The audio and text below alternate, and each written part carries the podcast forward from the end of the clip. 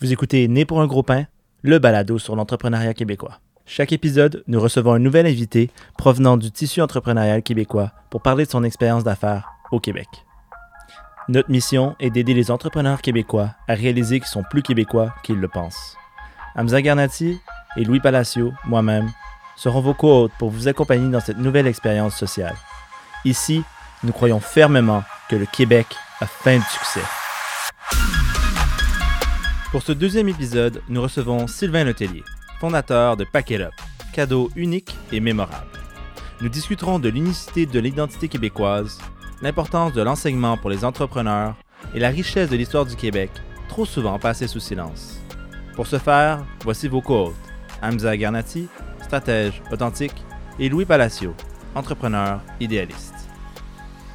Super, donc euh, on débute ce deuxième épisode de Né pour un gros pain. Aujourd'hui, on reçoit euh, Sylvain Letellier de Packet Up Co.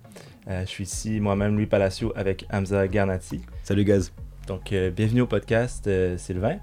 je présente rapidement un petit peu la structure, encore une fois, pour, pour rappel.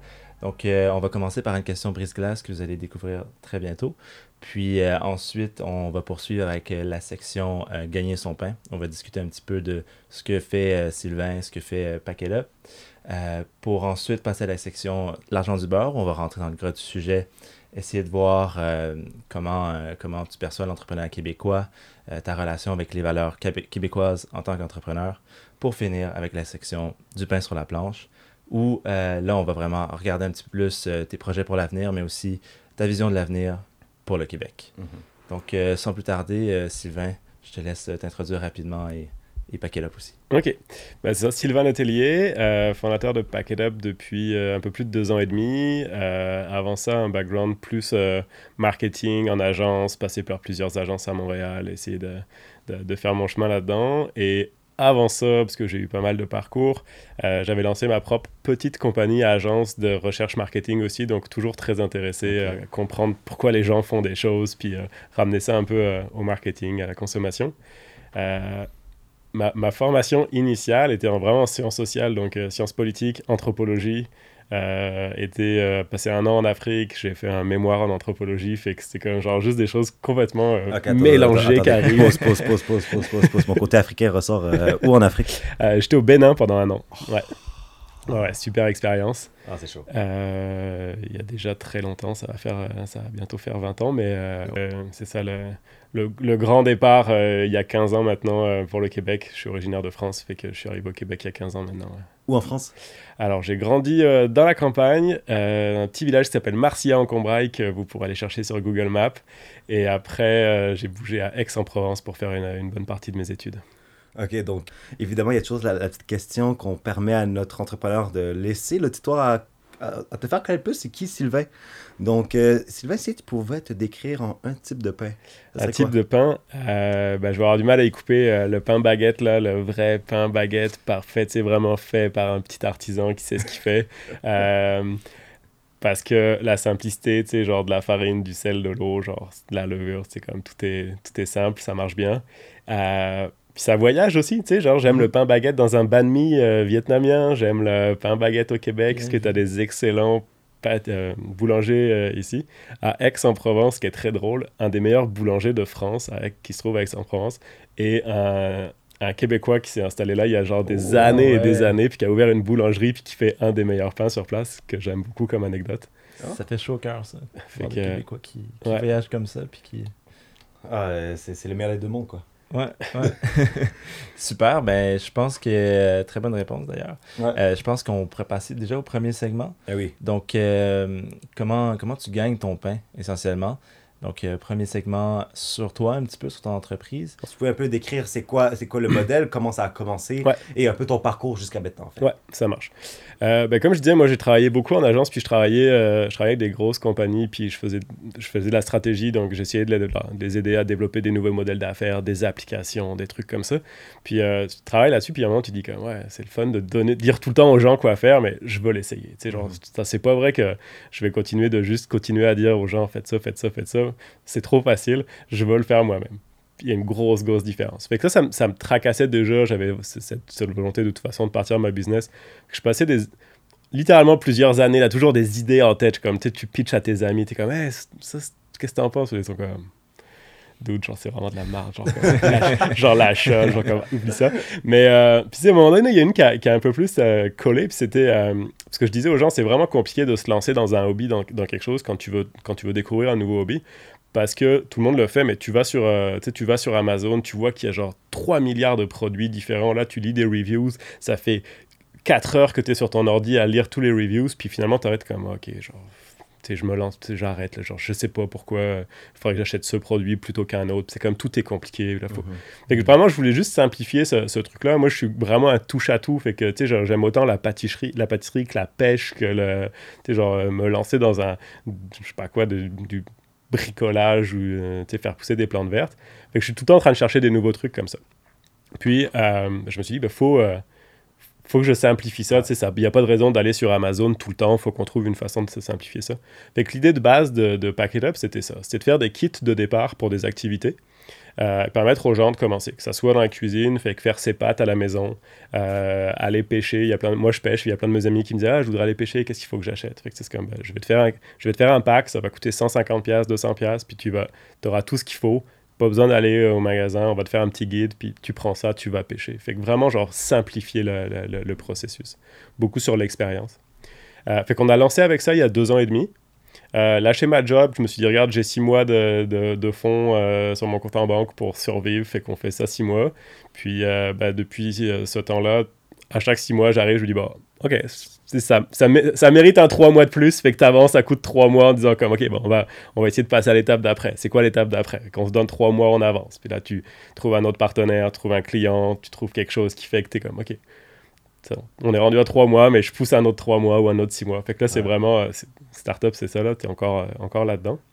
Euh, beaucoup de, changements, je pense qu'on en parlera un petit peu plus loin, mais tu sais, au début, une, vision très, très B2C.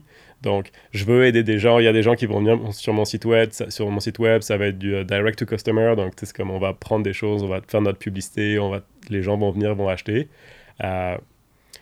si des gens nous regardent, c'est fucking tough. C'est vraiment compliqué à faire ça. euh, c'est comme vraiment. Euh, puis il y a, y a, pas mal d'obstacles. Euh, ça veut pas dire que ça marchera pas. Il y a plein de compagnies qui y arrivent, mais, mais c'est pas mal plus compliqué qu'on le pense vraiment.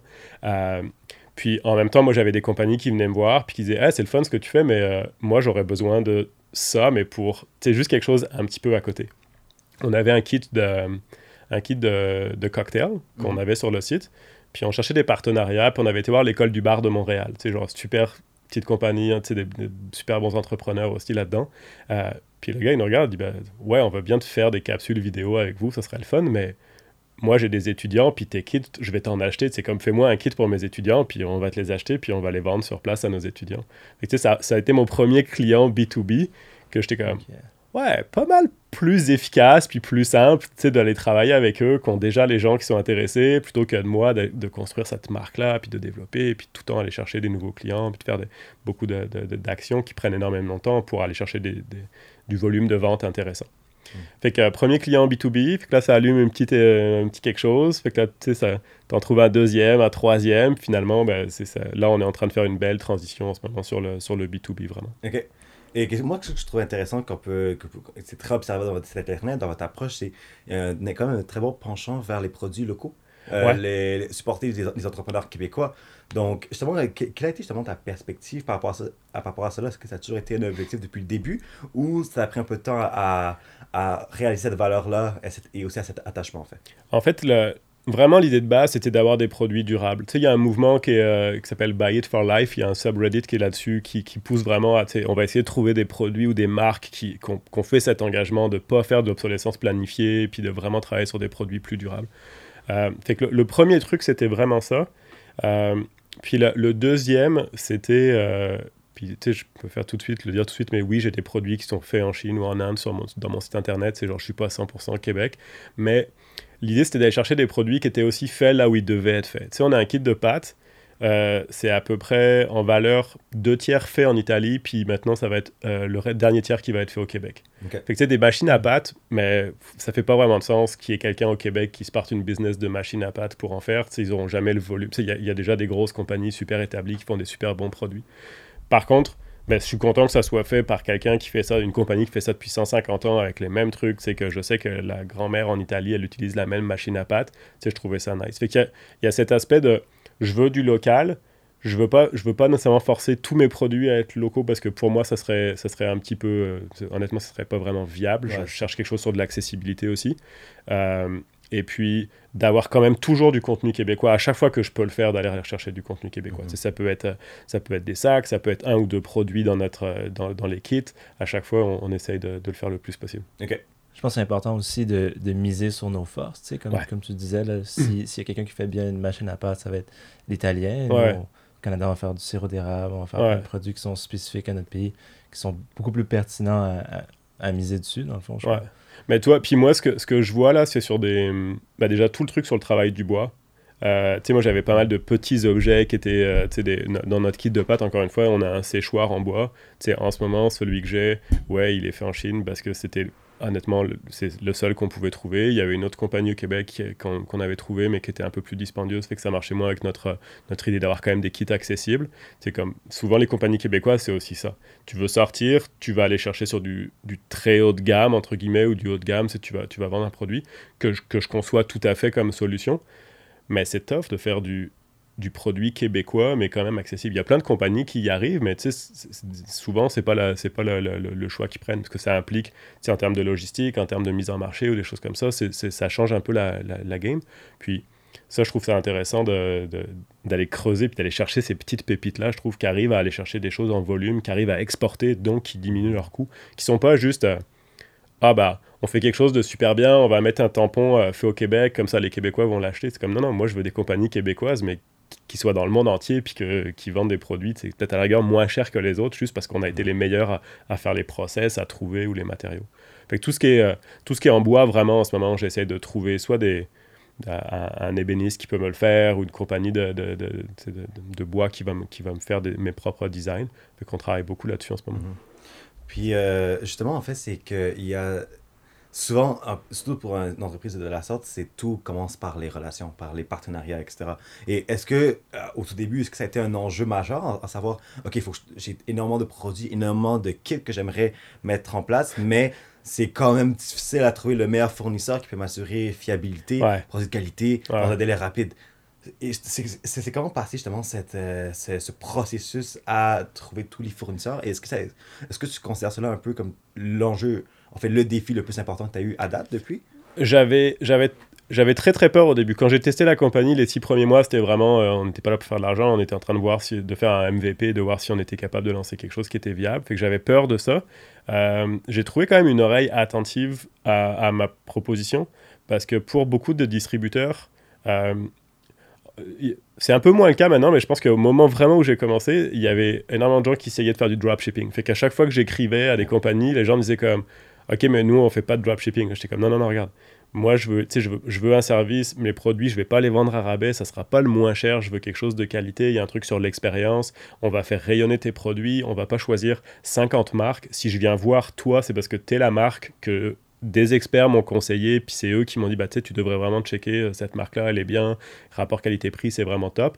Fait que, fait que là, j'étais capable d'avoir ce discours-là avec eux, puis c'était comme, ok, là, on comprend, puis on aime, on aime ce que tu fais. Donc là, d'un seul coup, ils étaient en- même si je prends pas des énormes volumes, de, ils, ils me mettaient quand même, puis j'accé- j'a- j'accédais à des, à des fournisseurs. Euh, après ça, c'est ça, quand tu arrives sur des plus petits, sur du Québec, ben là, moi, ça me prend du temps de développer un kit, il faut que je fasse mon marketing par rapport à ça, mes photos, mes trucs. S'il y a un fournisseur qui me lâche, c'est beaucoup de, beaucoup de travail. C'est comme, tu veux pas prendre des trop grosses quantités, tu veux pas gérer une tonne de stock parce que ça met énormément de poids sur ton, sur ton cash flow. Euh, mais de l'autre côté, euh, si je prends euh, 50, tu sais, j'y vais 50 par 50, puis que finalement, après ma première batch de 50, la personne me dit qu'elle peut plus, comme moi, j'ai fait beaucoup d'efforts pour, euh, en médias ou n'importe quoi, pour que les gens sachent que ce kit, il existe, puis là, il faut que je rechange le produit, il faut que je trouve autre chose. Fait ça, ça peut devenir un peu compliqué. Ah, c'est sûr, c'est sûr. Et, euh, et justement, en fait, une, une autre question, et euh, ça, on a quand même euh, un peu creusé. On, on a fait une surprise, on a contacté tes anciens, un de tes anciens stagiaires. Donc, mon sang à Thierry Lorfils, s'il écoute. Et, en, et en parlant un peu avec lui, sur, en comprenant un peu le, le- au plus profond Pack It Up, une des questions, en fait, qui, qui, qui mérite d'être soulevée, justement, c'est, comme tu l'as mentionné, le pivot. Le Ouais. pivot que, tu as procédé de B2C à Ouais. B2B. comment ça a été le processus? Parce que je devine que changer le, le, la nature propre de ton entreprise, ça doit prendre un- une bonne paire de couilles, quoi. Ouais, ouais, ouais, ouais. Mais euh, euh, là, il y a des personnes qui vont probablement écouter puis qui vont dire que ouais. euh, ça a été dur pour moi parce que depuis le début, je savais qu'il allait avoir un peu des deux, du B2B et du- et du B2C. C'est comme sous une forme ou une autre. Puis moi, je savais que je voulais vraiment construire une marque que, que- qui allait avoir de l'impact, mais ça, je savais que ça allait prendre plusieurs années. La vérité, c'est que ça prend pas juste plusieurs années, ça prend des millions de dollars. Si tu veux avoir une marque à travers le Canada, que les gens connaissent, qu'ils reconnaissent, qu'ils sachent que tu existes, qu'ils pensent à toi quand ils savent qu'ils vont avoir besoin de toi, c'est être présent tout le temps, c'est être dans les médias, c'est de faire de la publicité non-stop. C'est ce que je dis tout le temps à mes étudiants. euh, Wayfair au Canada, la, la grosse compagnie de meubles, euh, ils dépensent entre 200 et 300 dollars de coût marketing pour aller chercher un nouveau client. Tu sais, c'est comme moi, je, moi, j'ai pas ces budgets, tu sais, j'ai- pas ces budgets-là en ce moment de me dire, ben ok, je vais dépenser 250 dollars à chacun de mes nouveaux clients, alors que mes kits valent euh, 75, 100, 150 dollars. Ça voudrait dire que j'espère que la personne, elle va revenir deux fois, trois fois, puis d'avoir du repeat business. Puis c'est trop, euh, c'est trop un saut dans l'inconnu euh, à cette étape-là pour pouvoir dépenser cet argent-là. Euh, fait que ça, ça a beaucoup joué, mais en même temps, j'ai j'aime cette idée-là. Puis, tu sais, genre, je suis aussi quelqu'un qui aimait, qui avait envie d'avoir cette marque-là. Tu sais, j'aime travailler dessus. D'un seul coup, tu t'y attaches. Là, tu dis, ouais, est-ce que j'ai vraiment envie de laisser ça à 100% Puis, j'ai fait rapidement le transfert en B2B. Ce que j'ai pas assez fait, c'est de, de couper plus rapidement des liens en B2C puis de me dire comme, OK, on se concentre, on peut pas faire tout en même temps. Ouais. Puis, c'est sûr que tu sais, genre, je me souviens, il y a peut-être il y a même quasiment un an, je m'étais dit, OK, go, on y va, on sait ce qu'on fait, on laisse tomber le B2C. Il y a toujours quelque chose qui revient, qui fait que tu as comme, tu sais, le- le- la petite lumière, tu dis comme, ah, je pourrais peut-être aller chercher ce truc, peut-être que ça va fonctionner, mais là, tu vas, tu es attiré par ça. Là, tu dis comme, ouais. Tu sais, le, le meilleur exemple, c'est euh, euh, l'année dernière, en, en- en mai-juin, on s'était vraiment dit, OK, on se concentre, il n'y a aucun effort qui est fait en B2C pendant un an. Tu sais, c'est comme on verra plus tard si on le relance, mais tu sais, on, on travaille que B2B. Puis euh, au mois de mai, j'ai été euh, sélectionné. Il y a Molson qui a organisé un- un- une grosse compétition à travers le Canada pour trouver le- l'entrepreneur qu'ils allaient choisir. C'était un gros concours. Puis j'étais dans les trois finalistes au Canada. Oh, Il y wow. avait une compagnie de, de, de Terre-Neuve, je pense, euh, puis une compagnie de Toronto. Euh, puis là, ils nous ont fait un super beau vidéo. Ils sont venus, euh, un truc complètement incroyable. Puis là, Wow. ils ont donné des milliers de dollars en publicité pour, pour mousser la vidéo qu'ils avaient fait et tout ça. Fait que ça, c'était arrivé juste après. Tu sais, moi, j'avais déjà, j'avais déjà décidé de passer en B2C, en B2B.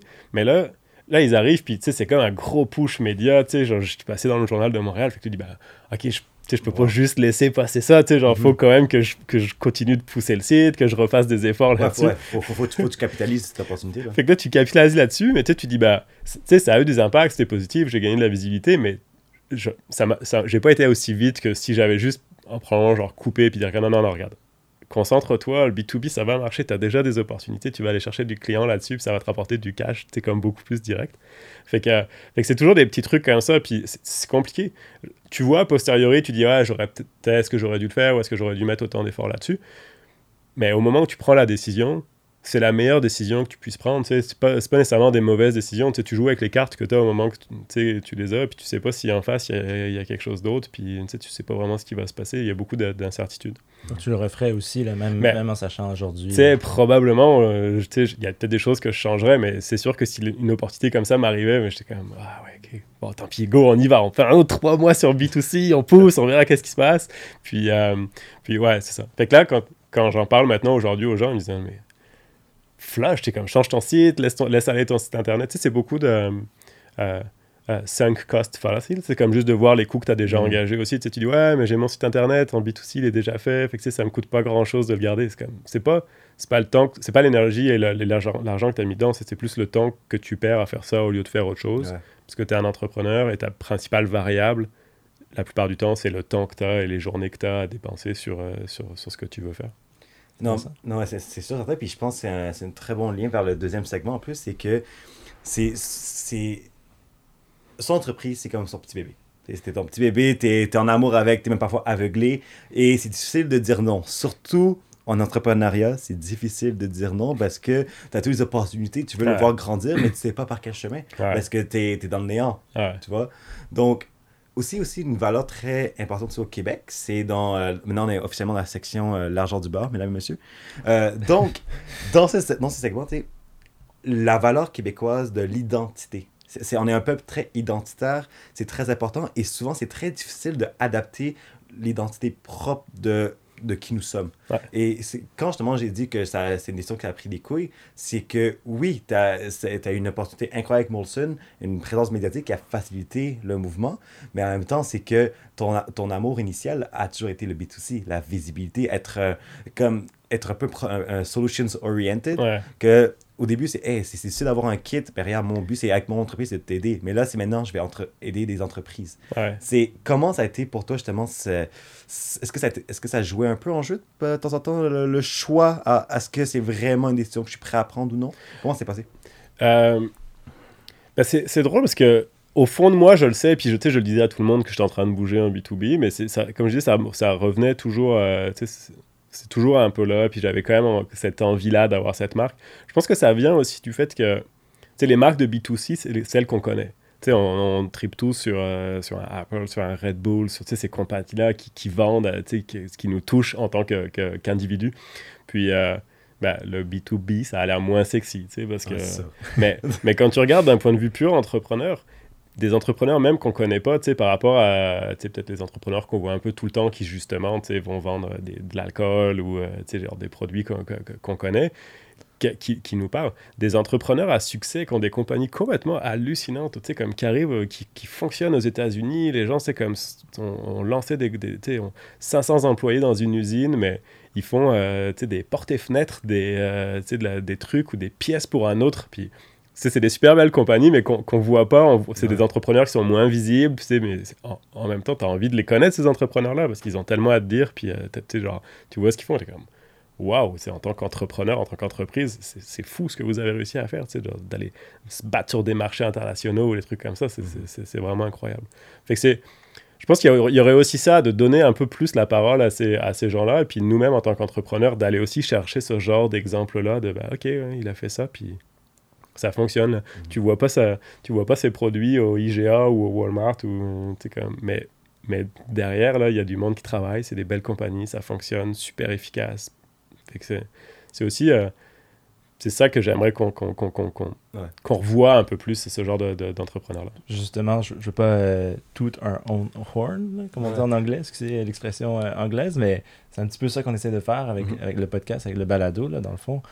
Euh, on, est, on est tous connaisseurs de certains grands entrepreneurs que je ne vais pas nommer, mais qui passent tout le temps dans les, Ouais. tout le temps les mêmes un petit peu. Puis je crois qu'il y, a- il y a à gagner fortement de, de rencontrer ces, ces entrepreneurs qui ont sûrement autant de succès, juste Mhm. qui n'ont pas nécessairement la- le même accès à la visibilité, qui ont, qui ont souvent peut-être un- une, une- image de marque ou une entreprise qui est moins glamour, Ouais, ouais. mais qui sont que le- dont le parcours est tout aussi intéressant. Ouais. Avec son aussi qui joue un rôle aussi viable et même plus à la sphère entrepreneuriale au Québec.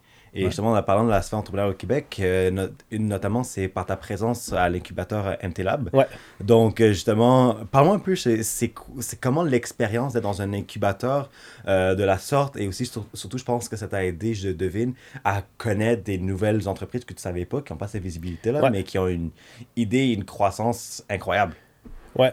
Euh, bah c'est sûr que le MT Lab, c'est un, un incubateur en tourisme, euh, Ok. euh, divertissement. Donc, c'est c'est vraiment leur, leur, leur axe, mais ça, ça devient euh, très très large parce que dans les partenaires du, du MT Lab, tu as aussi bien Air Canada, par exemple, que la CEPAC, l'ITHQ, euh, Tourisme Montréal. Fait que, il y a beaucoup de. Y a beaucoup de de, de- de pistes possibles à creuser et ça peut être très très large. Sais, Ça peut être euh, aussi bien des compagnies qui font euh, euh, des, des trucs en VR pour des expériences muséales ou euh, des services, euh, de- des services pour, le, pour les, les participants dans un festival. Lokego, par exemple, qui est dans, cette, euh, qui est dans une des cohortes précédentes. Donc, Lokego, qui est assez connu, qui fait, des, qui fait des casiers, qui était à Oshaga, par exemple, qui font des casiers que tu peux débloquer maintenant avec ton téléphone. Fait que eux, toi, ils sont, c'est une approche. Oui, ils vont traiter avec des entreprises. Là, en ce moment, ils sont forcément les festivals ont été annulés, donc Ouais. ils, ils- ils essaient de. Je pense que c'était déjà quelque chose qui était un peu en place aussi, mais de, de mettre des casiers dans la ville pour de la livraison, le, le dernier kilomètre pour, le, pour, pour ces aspects-là. Euh, donc toi, ça peut être ça peut être assez large, mais des super belles entreprises, des super beaux entrepreneurs vraiment euh, vraiment intéressants à rencontrer, qui, qui aussi commencent à avoir à avoir du succès. Ce que j'ai aimé de cet incubateur-là, qui s'appelle incubateur, mais qui est vraiment plus un accélérateur. Fait que des fois, c'est moins précis, les deux termes se, mélangent un peu. Euh, mais c'est plutôt par rapport à l'étape dans la commercialisation où est-ce qu'on en est. Fait que c'est euh, le MTLab prend des compagnies qui sont déjà en phase de commercialisation, donc déjà des produits qui sont accessibles sur le marché.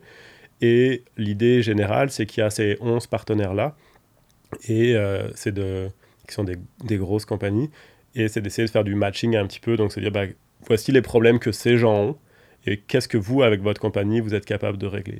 Et donc, il y a, ça peut aussi bien être sur euh, l'expérience d'un touriste que euh, sur euh, de l'automatisation de processus en RH. Donc, ça, ça peut être tout un tas d'options possibles. Donc, finalement, ça se retrouve à être. il y a un petit point commun qui est le tourisme, mais qui peut être beaucoup plus large que ça. On en parlait dans le dernier épisode, mais on disait qu'au Québec, il y a un fort aspect de communauté. J'imagine que ce n'est pas trop compliqué pour vous de, de mettre en, en lien ces gens-là. Ça se fait assez organiquement. Est-ce que tu dirais que c'est peut-être un avantage de faire des affaires au Québec? Comment, comment tu perçois ça? Euh, ben, il y a deux trucs. Ce qui est intéressant au Québec, c'est qu'on est aussi un peu. Euh, tu sais, il y, a cet aspect-là, euh, plus petit pays, plus resserré aussi. et puis aussi que ça te permet d'être entre guillemets un petit peu protégé. Il y a pas mal de compagnies qui se sont lancées ici parce que parce qu'il y a la langue, parce que c'est un, public qui est un petit peu différent, donc tu vas lui parler de, façon un petit peu différente. Donc une, une, grosse compagnie ou une compagnie, mettons, des États-Unis ou du reste du Canada, euh, tu peux avoir un avantage en étant local et en faisant vraiment quelque chose de, de, de précis sur le Québec. Euh, et ça, ça, ça, ça, joue énormément. Et après, d'un point de vue entrepreneuriale, la structure, elle est quand même aussi euh, super intéressante. C'est facile de parler aux gens, c'est facile d'accéder de, de, à, à, certaines personnes, même un peu plus haut placées, beaucoup plus que, que, que dans d'autres pays. Puis je... Moi, c'est drôle parce que je suis français, mais j'ai jamais travaillé en France. Fait que c'est comme tout. J'ai aussi beaucoup de perceptions. Moi, je suis, je suis venu comme étudiant euh, au Canada. Fait que j'ai aussi des perceptions un peu, des fois, faussées de la France. Mais j'ai été dans une, euh, une formation sur le sur la prospection euh, à, Montréal Inc. dans un programme où j'étais. Puis euh, le, le, le, gars expliquait, il, il, avait fait quelques caps en France, à faire de la prospection en France. Puis ici, probablement, si tu te débrouilles bien, il expliquait que tu peux trouver le numéro de n'importe quel président de compagnie, tu sais, genre, ou de, de personnes au placé ou responsable du marketing. Puis il y a peu de chances qu'ils aient des secrétaires, puis c'est comme, t'arrives à, arrives à leur parler assez facilement. Il dit, t'arrives en France, puis il y a comme un mur entre ces gens-là, c'est comme genre, c'est fait pour que tu puisses pas leur parler, c'est fait pour qu'il y ait comme beaucoup plus de niveau hiérarchique, puis c'est toute cette, cette structure-là, il dit comme genre, t'as beaucoup plus de mal. C'est là, tu peux rencontrer quelqu'un bah, à, des niveaux différents, avec personne avec un très très gros poste, mhm. mais que ce soit quand même quelqu'un qui soit accessible, facile à parler. Mais ça qui est intéressant, c'est euh, la scène d'affaires, euh, à la fois, oui, la scène d'affaires, autant que la scène artistique ou whatever, c'est on est un monde petit, le monde se connaît. Et aussi, qu'est-ce qui est intéressant, c'est que même les personnes qui sont haut placées, ils sont même enthousiastes de te parler, de dire, ah, tu sais quoi, le fait que tu as pris la, chance de me contacter, de trouver mon numéro de téléphone, de m'appeler, j'ai 15 minutes à te donner. Tu vois, ça, je pense que quelque chose que, encore une fois, c'est très propre à la valeur d'être chaleureux au Québec, euh, de, donner aussi la chance à quelqu'un qui, qui, aime, qui aimerait grandir. Tu sais quoi, avec mes ressources que j'ai, je suis généreux, je vais te donner un peu 15 minutes de mon temps pour t'aider dans, dans, tes projets, etc. Et ça, justement, est-ce que tu as eu un peu, une fois, genre, euh, euh, cette relation de mentor avec quelqu'un qui, qui t'inspire? Euh, bah, j'ai, euh, j'ai la chance d'avoir comme mentor euh, Marie-Ève Prévost, la fondatrice de Miss Fresh. Ben oui. qui m'aide honnêtement énormément. Là, c'est un, petit peu moins vu avec la COVID, mais on, je pense qu'on va vraiment remettre ça à l'automne puis commencer à se revoir beaucoup plus. puis, c'est super vision, encore une fois, extrêmement généreuse aussi de, de ses conseils. Fait que ça, ça c'est vraiment quelque chose que c'est un type de relation que j'aime beaucoup. Marie-Ève, elle a eu la chance de, de l'avoir dans un de mes cours HEC. Euh, elle a fait, je pense, une participation et je pense que c'est une entrepreneur que tu vois son énergie, juste dans son regard quand elle arrive, que tu vois qu'elle elle a beaucoup à, t'apporter.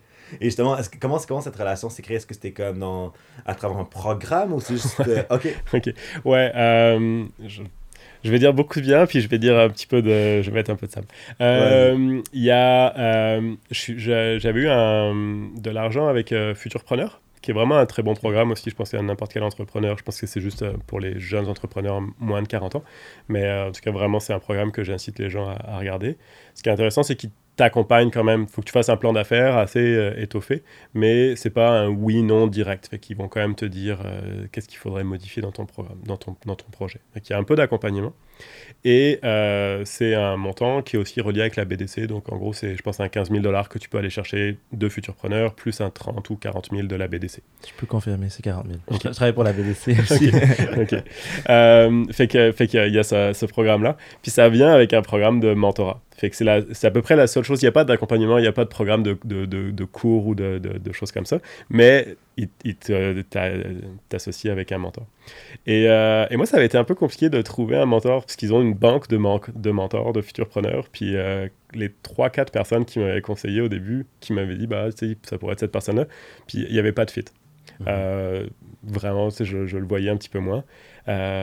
Quand tu dis fit, c'est au feeling ou euh, euh, au niveau des idées? Ouais, bah plus sur le genre de personne qui allait. Euh, j'ai un peu la tête dure, mais c'est sur le genre de personne. C'est plus des profils de consultants, des fois, avec une vision très. Euh, il y avait, je pense, une personne très, très RH, alors que clairement, j'étais tout seul avec un stagiaire, fait que c'était pas moment ma priorité de gérer des RH.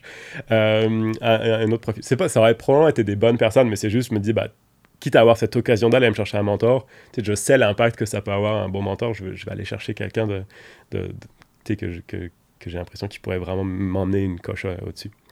Et puis, euh, faut que tu faut que le dernier truc qui manquait pour avoir l'argent qui verse l'argent sur mon compte. Puis là, c'est comme, t'es entrepreneur, t'es comme, ouais, le, le, 40 000, ça serait bien qu'il tombe là parce que j'ai des choses à faire avec.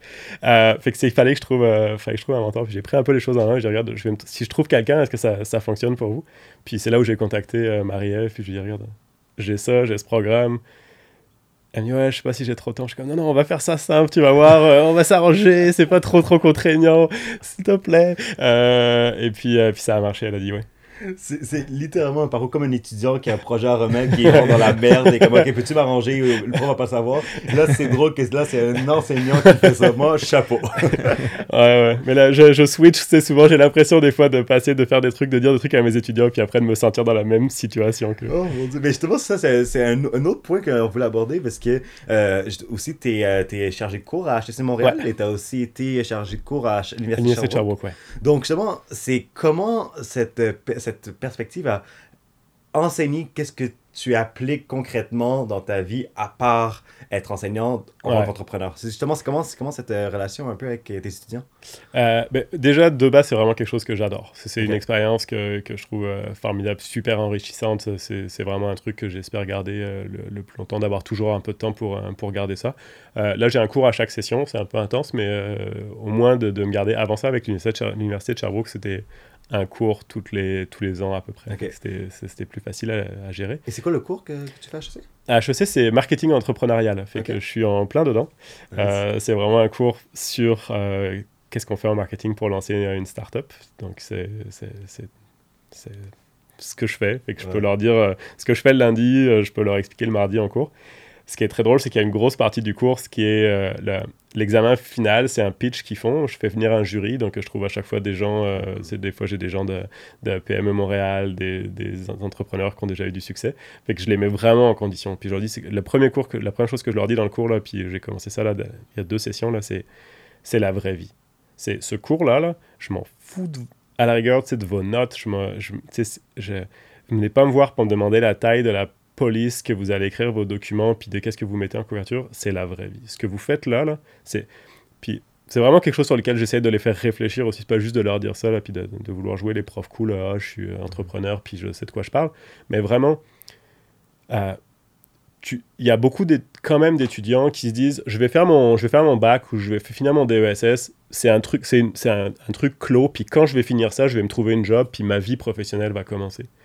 Puis c'est incroyable à quel point si tu déjà, si es déjà dans le mindset que ta carrière, elle est déjà commencée quand tu es à l'université, tu gagnes 5 ans sur ta carrière après. Hmm. Parce que les contacts que tu vas faire... Moi, je fais venir des gens dans mon cours, des entrepreneurs, je dis à tout le monde, qu'est-ce que vous faites? Vous les ajoutez pas sur LinkedIn. La personne, elle est venue te, te parler, vous êtes 15. C'est Si la personne, elle t'intéresse, tu lui, tu lui écris un message sur LinkedIn, tu lui dis, mais attends, est-ce qu'on peut prendre un café? Est-ce qu'on peut se faire un appel de 15 minutes? T'en as pas besoin maintenant sais, dans le sens où c'est quand peut-être que ça t'apportera pas quelque chose tout de suite. Sauf que dans trois ans, si la personne, tu lui as déjà parlé, puis tu dis, hey, tu sais, genre, mon projet d'entreprise, il est un peu avancé, euh, je suis en train de penser à ça, euh, un mentor, est-ce que ça te dirait? C'est comme, ben oui, tu as déjà une porte ouverte. tu commences avec, tu commences avec euh, genre 100 mètres d'avance sur tout le monde qui est en train de courir la course. C'est vraiment ça que j'essaie d'expliquer. Puis ça, ça, ce mindset-là, même s'il y a à HEC, puis même dans mes autres universités, il y a, il y a toujours une portion d'étudiants qui sont un petit peu plus allumés, qui vont juste jouer justement cette carte-là, puis qui vont travailler là-dessus. Moi, je veux que tout le monde le fasse. Je veux pas avoir comme euh, trois 3-4 étudiants qui sont allumés dans mon cours qui vont faire ça, puis après les autres qui disent euh, qui se battent pour avoir un, A ou un A moins, comme on s'en fout de ça, genre que tu aies un A moins dans mon cours, tu penses que ça va changer quelque chose dans ta carrière, dans le reste de ta vie, aucun impact. Par contre, le fait que tu aies rappelé la personne pour lui dire on peut te prendre un café puis euh, d'aller passer un café avec, ça, ça peut littéralement changer ta vie. Vraiment, c'est pas une joke, ça peut changer ta vie. Tu sais, c'est comme genre, ça peut t'emmener sur une autre opportunité, une autre job, un autre truc. Fait genre, fais-le, fais-le. Puis c'est fou comment. Euh, j'adore ce que tu viens de dire parce que c'est fou comment les personnes veulent aider les étudiants. En fait, j'ai même eu un commentaire que quelqu'un, je prendre un café dans le passé, qui m'a dit Hey, ça faisait cinq ans que j'attendais qu'un étudiant me contacte pour prendre un café avec moi pour que je puisse enseigner. Puis c'est ça, qui, ça, ça qui est fou, c'est que ils attendent juste ça. C'est souvent, c'est, on va à l'université, tu vas, tu fais ton cours, après tu fais tes propres petits trucs, etc le rythme de vie, c'est si ça te va, parfait, il n'y a aucun problème. Mais c'est vrai qu'il y a surtout aussi cet écart entre la théorie et le point technique, surtout dans le marketing mm. et surtout dans l'entrepreneuriat. Mm. Parce que, OK, c'est bon, on, comprend c'est quoi une analyse de concurrent. Parfait. Mais quand tu l'appliques concrètement, mm. c'est notre game. Ouais, puis euh, Louis, justement, tu sais, toi, comment. Euh, tu as, fini HEC comme assez récemment, puis là, avec ta, avec ta startup, as-tu fait des démarches de la sorte quand, quand tu étais étudiant? Ben, moi, j'ai un des reproches que je dirais que j'ai à HEC, en dehors des cours comme marketing entrepreneurial, bien entendu, ou euh, moi j'ai eu entrepreneuriat, j'ai eu euh, innovation aussi, mhm. un, cours qui se donne plus euh, les week-ends et l'été. c'est que souvent les cours sont faits plus pour un modèle employé, moins pour un modèle entrepreneur mhm. aussi. Là, je diverge un petit peu parce que c'est sûr que les contacts que tu peux avoir, puis les gens mhm. que tu reçois, ça peut être quand même pour quelqu'un qui va être un entrepreneur, quelqu'un qui va être un employé d'une entreprise, ce qui est très bien. Mais je trouvais que la, comment c'était présenté un petit peu dans les cours, c'était pas nécessairement assez adapté euh, aux étudiants. Chacun a un, parcours un petit peu différent, mais par exemple, moi qui aspirais plus à être entrepreneur, mm. j'avais plus de misère un petit peu avec certains cours de comptabilité qui me présentaient euh, comment j'allais pouvoir euh, gérer les comptes d'une grosse multinationale dont j'ai aucun intérêt vraiment. Même si c'était mon ah entreprise, ça m'intéressait plus. Puis quand les exemples concrets ressortaient, comme en entrepreneuriat par exemple, ou certains cours euh, de marketing, et il y avait des témoignages concrets, ça changeait tout. Hmm. Moi, je, pour, pour être honnête, peut-être j'ai manqué quelques occasions justement d'aller voir les gens qui présentaient, mais je peux dire que absolument, ça faisait toute la différence d'avoir un exemple concret le, plus proche possible. C'est pas obligé d'être nécessairement un entrepreneur, mais de temps en temps, tu as un entrepreneur qui va aller rejoindre un étudiant entrepreneur. De temps en temps, tu vas avoir un, un, différent type de, de, témoignages. Je pense que ça, ça change tout. Mais c'est ce que, ce que je dis là, c'est c'est pas genre à chaque fois que tu vois quelqu'un, tu vas prendre un café avec lui, mais tu sais, c'est juste que, tu sais, de se dire, mais je, devrais être dans ce mindset-là. Je trouve la personne, je l'ai trouvée intéressante, elle m'a dit un truc, tu sais, genre ça a résonné, mais oui, je veux être, euh, je veux faire partie des deux, trois personnes qui vont la contacter à chaque fois, c'est comme qui vont, tu sais, qui vont prolonger. J'en ai, puis je le vois, tu sais, à chaque fois, mes, mes, mes contacts, ils me rappellent, ils disent, ah, tu sais, telle, telle personne, il m'a contacté, finalement, on est allé prendre un café. C'est même moi, je suis étonné, je suis comme Ok, doute, moi j'essaie de booker des rencontres avec toi, puis là tu me dis que t'as pas le temps, puis là a mon étudiant qui t'appelle, puis que t'as réussi à trouver genre une heure pour aller luncher avec. Je suis... Ok, mais c'est le fun. Mais ils sont, comme, sais comme tu disais, ils sont, la plupart des gens sont vraiment super, euh, super intéressés à, repartager. Puis... Mais surtout, euh, tu sais, pour acheter Montréal, on, on comme juste université, c'est difficile parce qu'il y, y, a des étudiants que eux sont plus stimulés par la théorie et d'autres qui sont plus stimulés par la pratique. Mais je pense que le, le message important qu'on essaie de refléter, c'est que si un étudiant qui écoute ce podcast, puis qui a une envie vraiment de parler à un entrepreneur ou à quelqu'un qui lui inspire, mais qu'il y a ce petit bloc, on s'en fout. En fait, c'est qu'est-ce que tu as à perdre?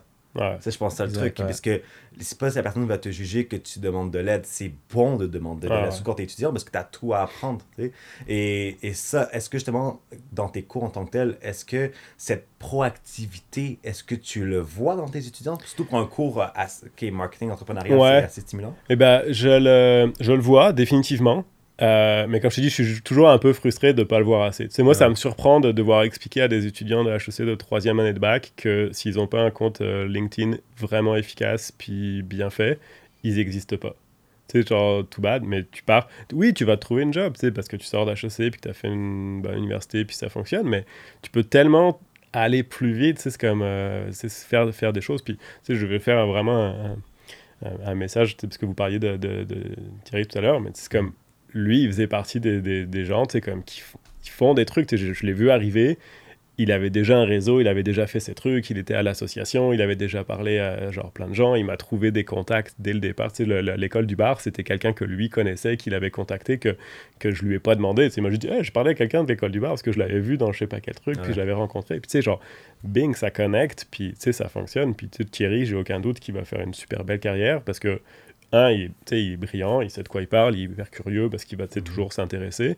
Mais en plus de ça, il fait, il fait cette étape-là d'aller contacter quelqu'un d'autre, d'aller lui écrire, de faire un pont, de, de, faire des trucs. Ça, au moins, après, tu peux faire une carrière dans une entreprise, puis d'avoir ton, ton, ton, chemin. Mais si tu veux faire de l'entrepreneuriat, c'est tes principales qualités. C'est avec ça que tu pars.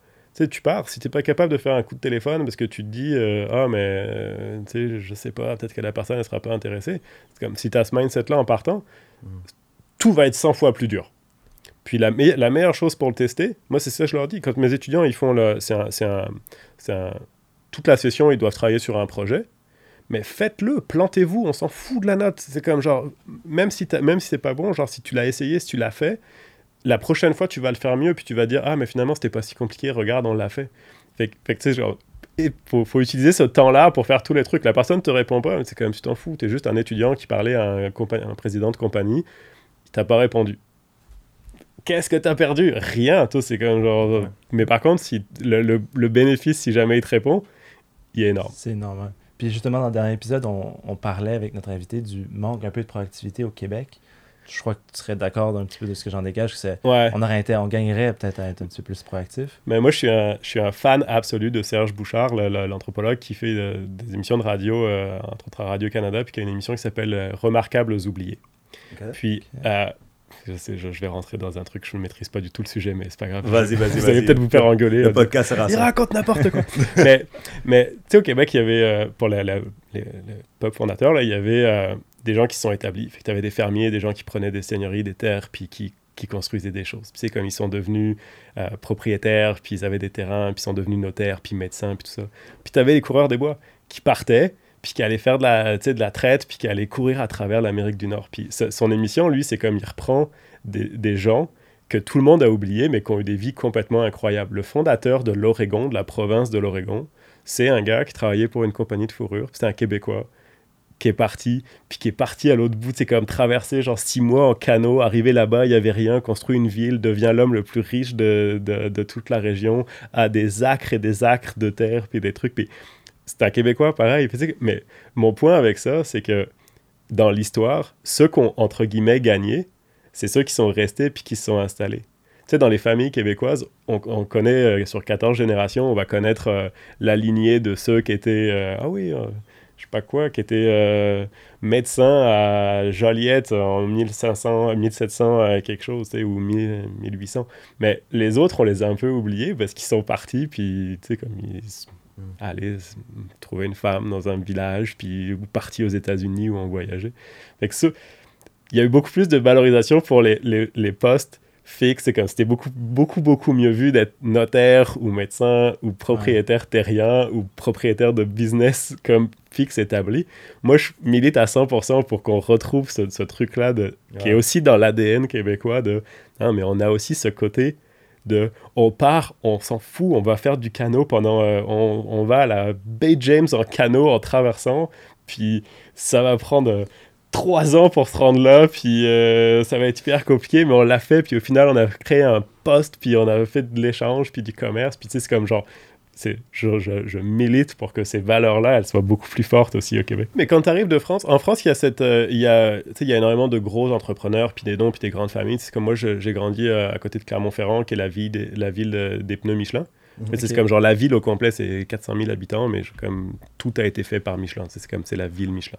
Euh, puis forcément, tu as ces grands noms, mais tu as aussi l'aspect très conflictuel puis social de, de, de, France qui est toujours dans oui, il y a ces familles-là, puis ces bourgeois-là, puis qui ont créé des choses, mais que, qui a l'air d'avoir une différence. C'est comme il y a ces gens-là, puis le monde normal, puis c'est beaucoup plus. Euh, pour, pour une partie de la population, c'est quasiment normal de devenir entrepreneur ou d'avoir une business parce que ça correspond à ton statut social. Puis par, par contre, si t'es pas dans ce milieu-là, bah, tu vas juste regarder vers le haut, puis ces ponts sont beaucoup plus difficiles à faire.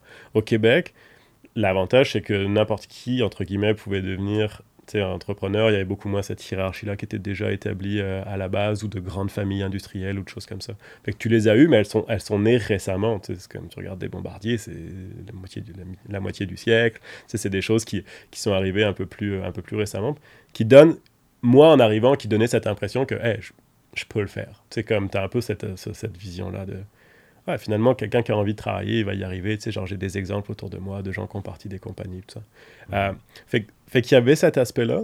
Mais par contre, l'aspect qui est très frustrant, effectivement, qui est dans cette expression-là, moi, c'est l'expression qui me rend littéralement fou. Mais tu sais, je pense qu'il y a beaucoup de. C'est pas juste des, Français, mais même des Québécois que cette expression-là rend fou. C'est genre fait pour un petit pain. C'est comme. What the fuck? C'est comme littéralement, genre, comme d'où est-ce que ça sort? c'est comme genre, comment tu peux avoir ça coincé dans la tête puis te dire ça? Mais c'est comme non, non, genre, faut, faut, faut briser ce truc-là. Fait je pense qu'il y a beaucoup de gens qui l'ont effectivement encore un peu. C'est comme, euh, mais euh, on, va avoir une, on va avoir une vie tranquille, puis on n'est pas fait pour ça, puis il faut juste que on passe à travers, puis c'est pas grave, on va.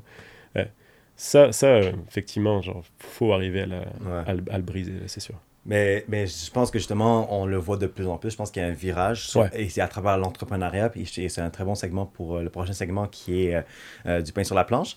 Donc, évidemment, il y a un gros changement dans l'entrepreneuriat québécois, notamment par la pandémie, mais aussi, je pense que les ambitions, on les accepte, on le médiatise beaucoup plus, notamment avec exemple, les, les yeux du dragon, etc., mm. le, panier bleu. Euh, là, je veux savoir un peu pour toi, c'est faisant partie de ce mouvement-là, c'est quoi les prochains plans pour Pack It Up? Euh, euh, comment tu te vois ta place orientée dans les années à venir? Ben, je fais une digression par rapport à ça. OK. Mais, euh, mais un truc intéressant. Parce que la première compagnie qu'on avait lancée, qui je, je l'ai encore parce que je faisais un peu de consultation et j'ai regardé ça, qui s'appelait l'agence Bespoke. On avait lancé ça à la fin de, nos études avec un de mes, mes amis de l'université, Pascal Routier. Puis on faisait de la recherche consommateur. Puis à l'époque, ça c'est en 2010, à l'époque, en entrepreneuriat au Québec, il y avait, il y avait deux programmes. Il y avait le SAGE, qui a changé de nom maintenant, qui s'appelle plus le Sage, mais qui, était le Sage. Euh, et euh, bah après, tu avais les trucs euh, comme la, BDC qui existait déjà, mais qui était comme pour un autre niveau. Puis, on avait postulé à la première cohorte de Founder Fuel. Ah ouais. Puis, ben, pas participer, mais genre, on avait soumis notre candidature. fait qu'on avait, on avait envoyé, on avait postulé. Puis, il y avait tellement. Ma première rencontre au Sage, c'est dans un bureau sur René Lévesque avec un fonctionnaire québécois avec une, une, joke, genre, comme un film. C'est genre la, la chemise, euh, la chemise euh, beige, brune, jaune, tu sais, comme tu sais pas vraiment la couleur qu'elle a. Genre The Office. Dans un... non, mais c'est ça. tu sais, t'arrives dans un, une pièce fermée, la personne tout, c'est comme, OK, j'ai bien regardé votre plan d'affaires de 80 pages, ça a l'air intéressant. Je sais pas trop comment je pourrais vous aider ok. ok. l'expérience horrible, absolue. C'était comme t'es rentré, t'as mis le pied dans le truc de, du gouvernement. Tu dis comment ils vont me massacrer, c'est pas possible. Fait qu'il y avait, il y avait ça. Puis, tu sais, genre, clairement, il s'est rien passé. Puis, Founder Fuel qui arrivait, tu sais, comme qui était sur le mode, on prend, on prend le modèle startup Silicon Valley, on, on, on donne, on prend de l'équité, on donne 7%, c'est simple, c'est des jeunes qui gèrent ça. Euh, honnêtement, malheureusement, je sais pas si je devrais dire ça, mais tu sais, comme géré beaucoup plus par des anglophones aussi, c'est comme genre quelque chose qui arrivait de, tu sais, comme c'était plus relié avec, euh, avec McGill, c'était comme beaucoup plus relié avec ce, ce, mouvement-là. Euh, je pense que ça s'est très, ça s'est rapidement rééquilibré. Moi, c'est ça que j'ai beaucoup aimé. Tu sais, je pense que HEC a pris la balle, le Centec, j'en parle souvent, qui fait des choses super sur l'entrepreneuriat, eux qui ont une vision plus, c'est l'incubateur associé avec euh, l'ETS, mhm. euh, qui font des choses vraiment, vraiment excellentes aussi, qui ont transformé euh, un peu ce qui se faisait en incubation. le MT Lab aussi qui est rentré là-dedans. Beaucoup de choses qui sont arrivées. bonjour Startup. Donc il y a beaucoup de choses qui sont arrivées qui ont, rééquilibré aussi ces trucs-là. Mais en, en 10 ans, incroyable le, le, le, le transfert qui s'est fait là. On est vraiment, je le vois, là, on est passé de, de chemise beige qui te dit qu'il faut que tu fasses un plan d'affaires de 80 pages, sinon tu n'existes pas, avec des états financiers sur 5 ans, à OK, on va commencer à vraiment faire de quoi avec des startups, puis pousser des startups qui ont, qui, qui ont du bon sens. Mhm. Ben, l'avenir est prometteur. Ouais, ouais, non, puis pour ça, pour ça vraiment super prometteur. Puis tu sais, je vois que ça s'accélère, ça fonctionne, le, le gouvernement fonctionne. Puis je pense que tu l'as un peu mentionné tout à l'heure. Je trouvais ça, que- ce que je trouve intéressant, c'est qu'il y a de plus en plus de grosses entreprises aussi. Ouais. Parce que ça, c'est quelque chose qui est très important. C'est que, que les, les, gros joueurs soient aussi capables d'aller chercher des relais. Il y a ça beaucoup aux États-Unis, aussi avec la Silicon Valley. Ça marche aussi comme ça, que des très grosses compagnies vont se dire, OK, nous, on va pas essayer de tout, tout le temps développer nous-mêmes. On va aller chercher une startup. Peut-être qu'à un moment donné, on va la racheter. Peut-être que non. Peut-être qu'on va juste les, les- acheter leurs services. Mais, mais au moins, ça, ça aide. Puis ça, ça joue énormément. Fait qu'il faut qu'il y ait vraiment dans, l'écosystème, il faut que tu ces, ces- ces incubateurs-là, ces programmes d'accompagnement qui t'aident, tous les, les- les trucs comme le, le Startup Weekend, par exemple, qui permettent de mettre les gens en commun. Et il faut aussi que tu arrives à avoir cette implication de euh, un Desjardins qui le fait de plus en plus, c'est comme qui ont, qui travaillé là-dessus, euh, des grosses compagnies. J'espère que, que, que des bombardiers, par exemple, pourraient être capables de, de développer ce genre de programme-là, ce que font le les grosses compagnies avec le MT Lab. Donc ça, euh, ça, ça, il faut aussi pousser ça euh, beaucoup. Je crois que c'est idéal pour les plus petites entreprises, Ouais, ouais. les startups, tout ça, mais par exemple, une compagnie comme Packet Up qui est déjà assez bien installée, tu vois comment, euh, comment l'écosystème pourrait aider euh, euh, une entreprise comme la tienne ou... Ben, tu sais, il y a, il y a- Au début, tu parles, moi j'avais parti de la compagnie, puis il y a toujours la question de savoir est-ce que tu vas être un, un lifestyle business, fait que c'est comme tu vas te partir une compagnie qui va potentiellement un jour valoir quelques millions et tu vas, comme grossir ça, ou tu es capable d'aller chercher du capital de risque. Puis, tu sais, c'est comme il y a, il y a un- une énorme marge de différence entre les deux, parce que d'un seul coup, tu veux plus être une compagnie qui vaut quelques millions, tu veux être une compagnie qui vaut des centaines de millions. Euh, puis, tu sais, aujourd'hui, ça prend, c'est les compagnies, on regarde euh, Element AI, aujourd'hui, bah, tu sais, c'est ça, il y a eu beaucoup d'investissants parce qu'un jour, tu espères que ça soit le prochain Google. Fait que tout le monde met de l'argent là-dedans parce que le gouvernement puis les, les partenaires privés. Euh, avec Pack Up, c'est est-ce qu'aujourd'hui, au début, tu te dis toujours, oui, je pourrais devenir le futur Amazon. Mais tu sais, aujourd'hui, je suis peut-être beaucoup plus réaliste et je, sais qu'il y a une- probablement une compagnie à créer, quelque chose qui est viable, qui va, générer de l'argent, qui va être une compagnie vraiment à taille intéressante. Euh, mais je, suis un peu sorti de cette idée-là d'aller chercher du capital de risque, puis de, me dire, on va construire quelque chose de la licorne, là, le truc que tu veux avoir. Fait que ça a un peu changé aussi ma perspective par rapport à, par rapport à, par rapport à ce modèle-là. Mais ça m'a emmené sur de, ça t'emmène sur d'autres tracks. C'est pas que les deux chemins sont mauvais, c'est comme tu peux, il y a plein de gens qui vont construire des compagnies qui ultimement vont faire euh, 5 millions de chiffre d'affaires, 10 millions de chiffre, tu sais, c'est comme, c'est plus ces objectifs-là, mais t'es pas, euh, t'es pas une compagnie qui va faire euh, 150 millions de chiffre d'affaires. Puis, euh, fait que cette logique-là, elle t'emmène sur d'autres, sur d'autres tracks, sur d'autres types de partenaires, sur d'autres, euh, sur, sur- Ouais, puis ça n'empêche pas que ça pourrait potentiellement devenir un B2B2C. Ouais, ouais, ouais. C'est, euh, exemple, euh, je- mais tu un des projets notamment que tu sais, Up que commence à plus à plus à orienter, Ouais. c'est exemple les cadeaux corporatifs. Ouais. Donc, exemple, euh, surtout avec la pandémie, euh, les fêtes de Noël euh, vont être euh, sûrement fermées. Ben, euh, on Ouais. espère que non, mais it is what it is. Les budgets vont être libérés euh, Exact. pour ça. Exact. Les- les- il y aura un plus grand budget sur les cadeaux corporatifs, donc ça va permettre à plus d'entrepreneurs avec leur brand à, à se mettre de l'avant. Ouais. Et qui sait, peut-être que, euh, exemple, une employée de L'Oréal adore le kit de mixologie qu'il a eu de, de, de Pack It Up, donc elle va faire un, bah, tous ses amis, toute sa famille, puis on sait comme le Québec, le bouche d'oreille, c'est quelque chose Ah qui marche énormément.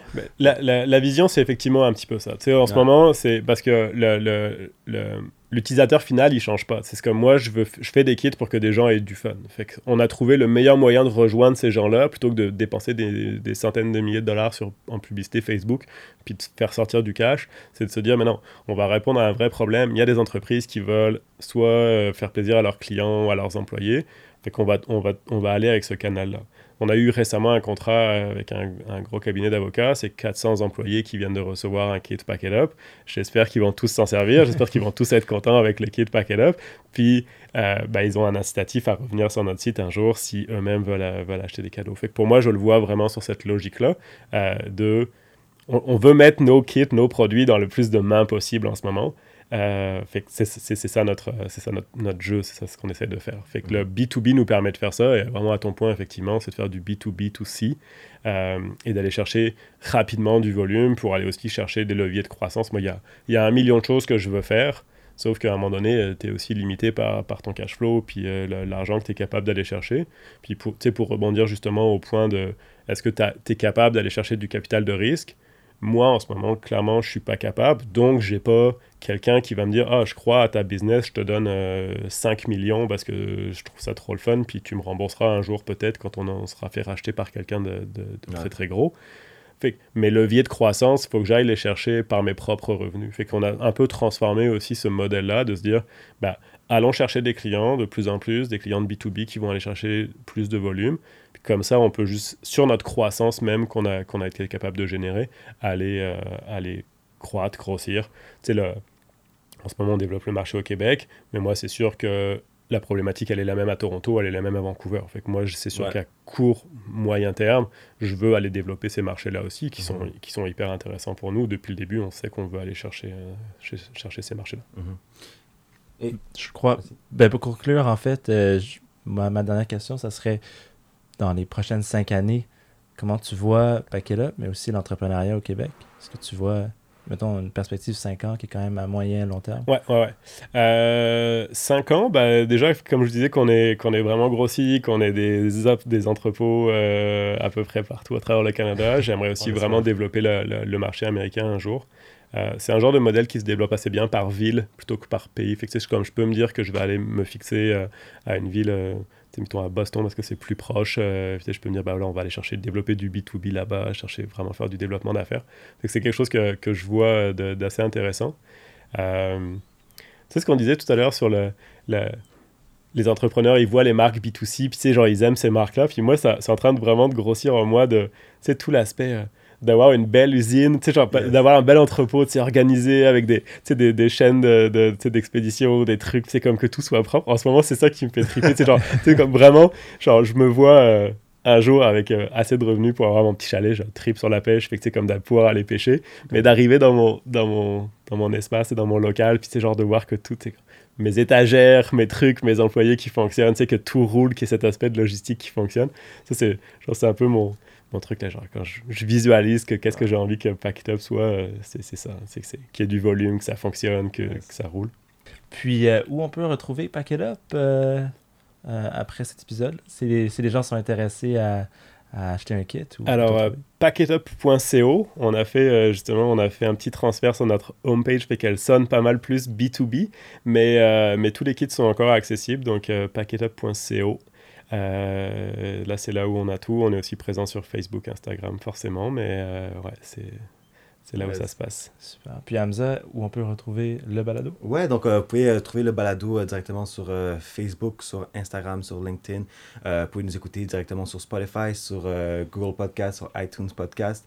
et vous pouvez nous faire un tour sur, nos réseaux. Et surtout, prenez le temps d'écouter le podcast, si vous donner du feedback, commentaire, qu'est-ce que vous avez aimé. Si vous avez des questions par rapport à un des sujets qu'on a abordé, n'hésitez pas à nous contacter.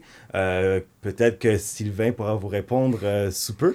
à partir dans votre question. Donc, que soyez engagés, parlez-en, parce que le but, c'est vraiment que euh, on puisse mettre le plus de personnes à l'écoute de notre podcast, en fait. Ouais, puis que la conversation continue euh, après l'épisode. Exact. Donc, je te remercie euh, d'être venu, euh, Sylvain. Merci à vous. C'est super apprécié d'être passé. Euh, Hamza, le mot de la fin? Le mot de la fin, ben, encore une fois, un gros merci à Pakelop. je ne sais pas si vous pouvez voir la caméra, mais on a reçu un très beau totem de la part. Et, regardez bien le kit, ça en vaut la peine, surtout pour les cadeaux de Noël. je dis ça, je dis rien. Et prenez le temps aussi de vous informer sur la compagnie, parce que c'est une compagnie, à mon avis, qui a une énorme opportunité de croissance. Et je souhaite que la belle usine avec le beau petit chalet en the side, ça arrive. Je tape du bois pour ça. Merci beaucoup. merci. À très bientôt. Merci mille fois d'avoir écouté un autre épisode du balado Né pour un gros pain. Tu t'es rendu jusqu'au bout, tu es officiellement un affamé. Tu nous aiderais énormément si tu pouvais aller sur Apple Podcast et nous laisser un commentaire et une note. N'hésite pas à laisser une question pour notre invité. Tu cours la chance de gagner un prix qui sera révélé très bientôt. Maintenant, la balle est dans ton camp. Et oui, parce que la conversation ne s'arrête pas ici. On se revoit très bientôt pour le prochain épisode.